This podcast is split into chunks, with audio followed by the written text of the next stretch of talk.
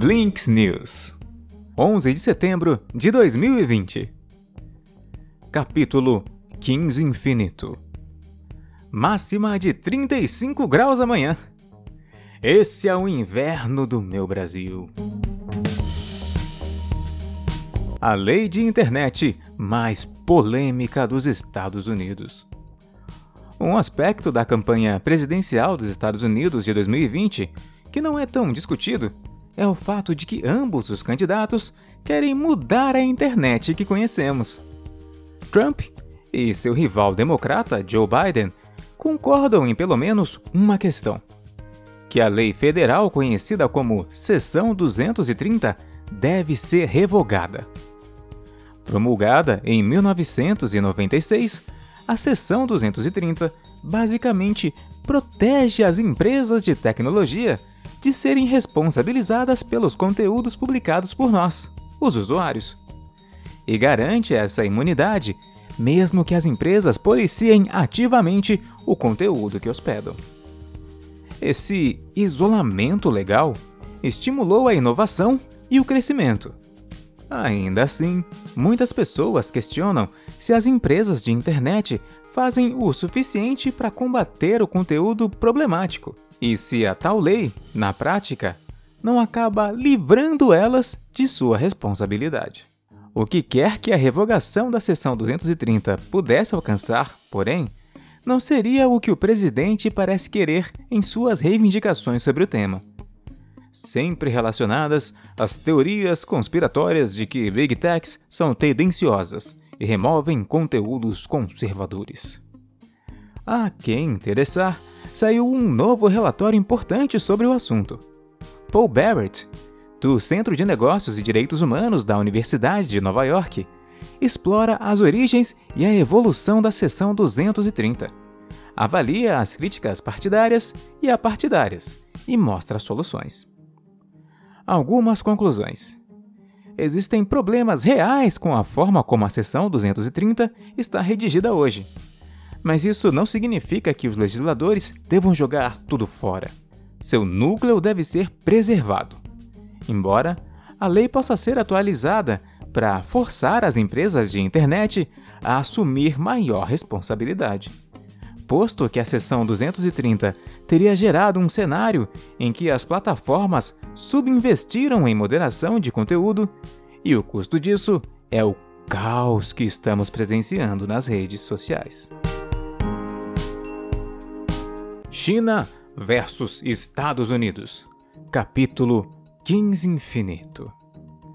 A China contra-atacou os Estados Unidos e apresentou a sua proposta de padrões globais de segurança de dados, contrariando os esforços da nação norte-americana para persuadir outros países a limitarem suas redes de tecnologia chinesa.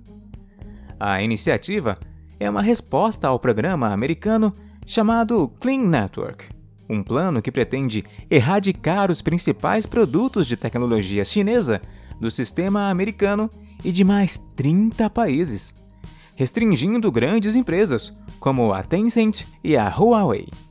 Aliás, no ano que vem, os celulares da Huawei já terão sistema operacional próprio. Seus smartphones, em vez do Android, chegarão com Harmony OS, um sistema que a chinesa já usa em outros dos seus dispositivos. Com as sanções, a Huawei é forçada a entregar seus celulares com Android sem os serviços do Google, prejudicando seu ecossistema de aplicativos para usuários fora da China. O cerco contra a Huawei está fechando mesmo. A Samsung é a mais nova empresa que não fornecerá mais seus chips. A mudança faz parte da recente regra do governo americano que também proíbe empresas não americanas de vender a Huawei componentes que desenvolveram usando equipamento ou software feito nos Estados Unidos. E mais, a Samsung fechou um acordo de 6,6 bilhões de dólares com a Verizon para ajudá-la a construir redes 5G nos Estados Unidos. Portanto, o grupo é um dos que acabou levando vantagem na guerra comercial da administração do Trump com a China.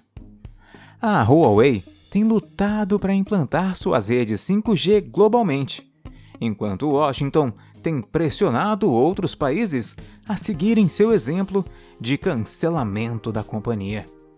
E assim, países como o Reino Unido e a Índia já estão retirando os equipamentos da gigante de sua infraestrutura.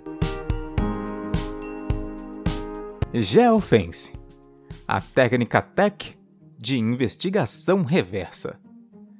Em 2018, um jovem foi detido e preso no Arizona por seis dias sob a suspeita de matar outro homem.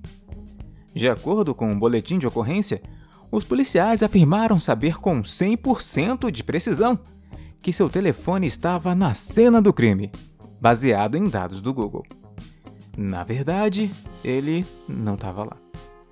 Apenas emprestou um celular antigo para a pessoa que a polícia prendeu depois. Esse telefone ainda estava conectado à sua conta do Google. As informações sobre o telefone do menino vieram por um mandado de geocerca, uma técnica de investigação nova e cada vez mais popular, que a polícia usa para rastrear a localização de suspeitos. Tradicionalmente, a polícia identifica um suspeito e emite um mandado para revistar sua casa ou seus pertences.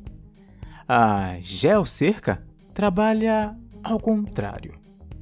A polícia começa com um horário e local e solicita dados do Google ou de outra empresa de tecnologia sobre os dispositivos na área naquele momento. As empresas, então, fornecem dados anônimos sobre os dispositivos na área. A polícia usa suas próprias ferramentas de investigação para decupar essa lista e chegar nos suspeitos. Como você pode deduzir, críticos dizem que o processo é invasão de privacidade, muitas vezes submetendo pessoas a uma busca inconstitucional. Recentemente, dois juízes negaram pedidos dos tais mandados de geocerca e questionaram sua legalidade. Legisladores e ativistas entendem as opiniões dos tribunais como passos em direção de uma possível proibição da prática. Entenda como funciona o algoritmo extraordinário do TikTok. A empresa prova por onde ele é tão viciante, mas admite que sua capacidade de acertar as preferências dos usuários de forma tão eficaz significa que seu algoritmo produz bolhas. Enquanto isso, Trump insiste que o app será banido se não for vendido nos próximos quatro dias. Seu celular entende quando você está bêbado. Em um estudo recente, cientistas puderam dizer se as pessoas estavam alcoolizadas só de olhar para os dados de movimento de seus telefones. O Fortnite prepara uma nova série de shows até o final do mês. A primeira performance é do rapper Dominic Fike, no dia 12. Os shows serão gravados pelos artistas dentro de um estúdio novo em Los Angeles, construído especificamente para apresentações dentro do jogo. A ideia do game é se tornar uma parada obrigatória na agenda de apresentações dos artistas. Google lança seu serviço de verificação de chamadas no Brasil. O Verified Calls mostra, por exemplo, o nome da empresa que liga, o logotipo e até mesmo o motivo da chamada. Quem recebe ligações comerciais X todos os dias? Boa tarde, senhora. Tem interesse nesse empreendimento imobiliário? Entende o quanto o serviço é bem-vindo. Alguém assistiu? The Social Dilemma, o novo documentário da Netflix sobre os males das grandes plataformas de tecnologia, não deixa claro o que exatamente torna a mídia social tão tóxica. E simplifica demais o impacto das redes sociais na sociedade como um todo. Blinks News